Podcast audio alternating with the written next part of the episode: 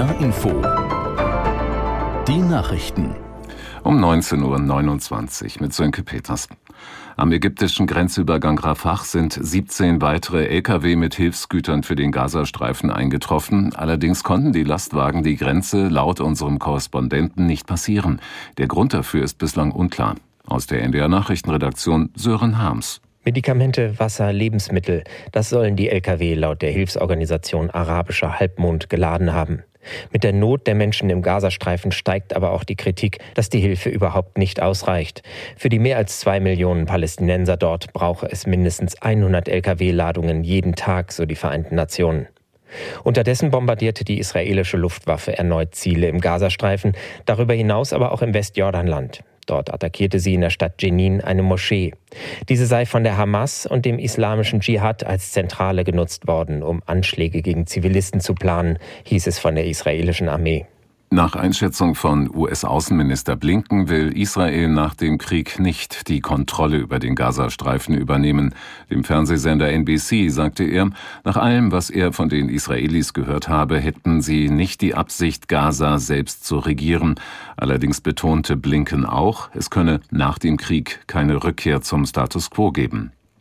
Bei einem russischen Raketenangriff auf eine Postlagerhalle in der Region Kharkiv sind nach ukrainischen Angaben mindestens sechs Menschen getötet worden. 16 weitere Menschen wurden verletzt, wie das Innenministerium in Kiew mitteilte.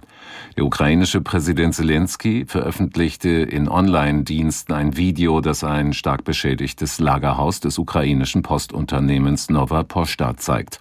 Der Gouverneur der Region Kharkiv erklärte, es handele sich bei den Opfern um Mitarbeiter des Postunternehmens.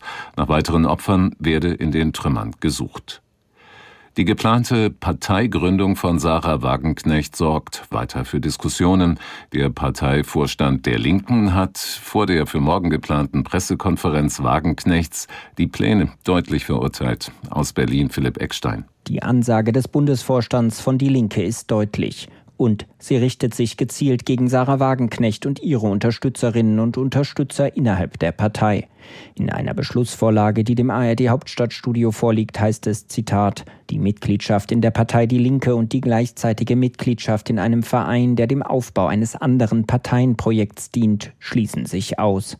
Genau einen solchen Verein will Wagenknecht am Montag in Berlin vorstellen. Er soll den Namen Bündnis Sarah Wagenknecht kurz BSW tragen.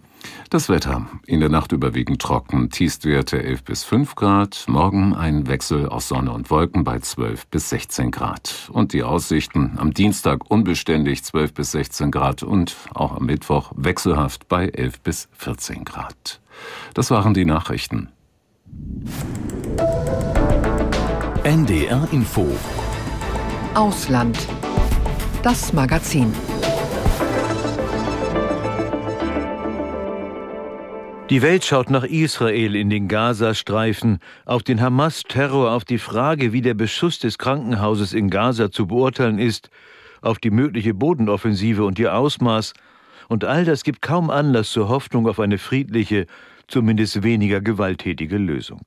Wir alle sind besorgt, wir berichten in allen aktuellen Sendungen über die Geschehnisse in Israel, aber auch im Gazastreifen und im Libanon. Und wir haben uns überlegt, dass wir hier in Ausland das Magazin mit Udo Schmidt in andere Regionen der Welt, auch auf andere Brennpunkte schauen. Etwa nach Afghanistan, wo unsere Korrespondentin Charlotte Horn in den vergangenen Tagen unterwegs war. Die Menschen in der Erdbebenregion in Afghanistan, gerade auf dem Land in der Provinz Herat, haben alles verloren. Mehr als 13 Dörfer sind komplett zerstört worden. Viele Menschen suchen jetzt Schutz in einem Nothilfelager in der Stadt Herat. Doch die Bedingungen dort sind elend und immer wieder wackelt die Erde. An anderen Orten bekommen die Menschen immerhin erste Hilfslieferungen. Charlotte Horn war in Herat unterwegs. Bevor wir gleich mit ihr sprechen, hier ihr Bericht.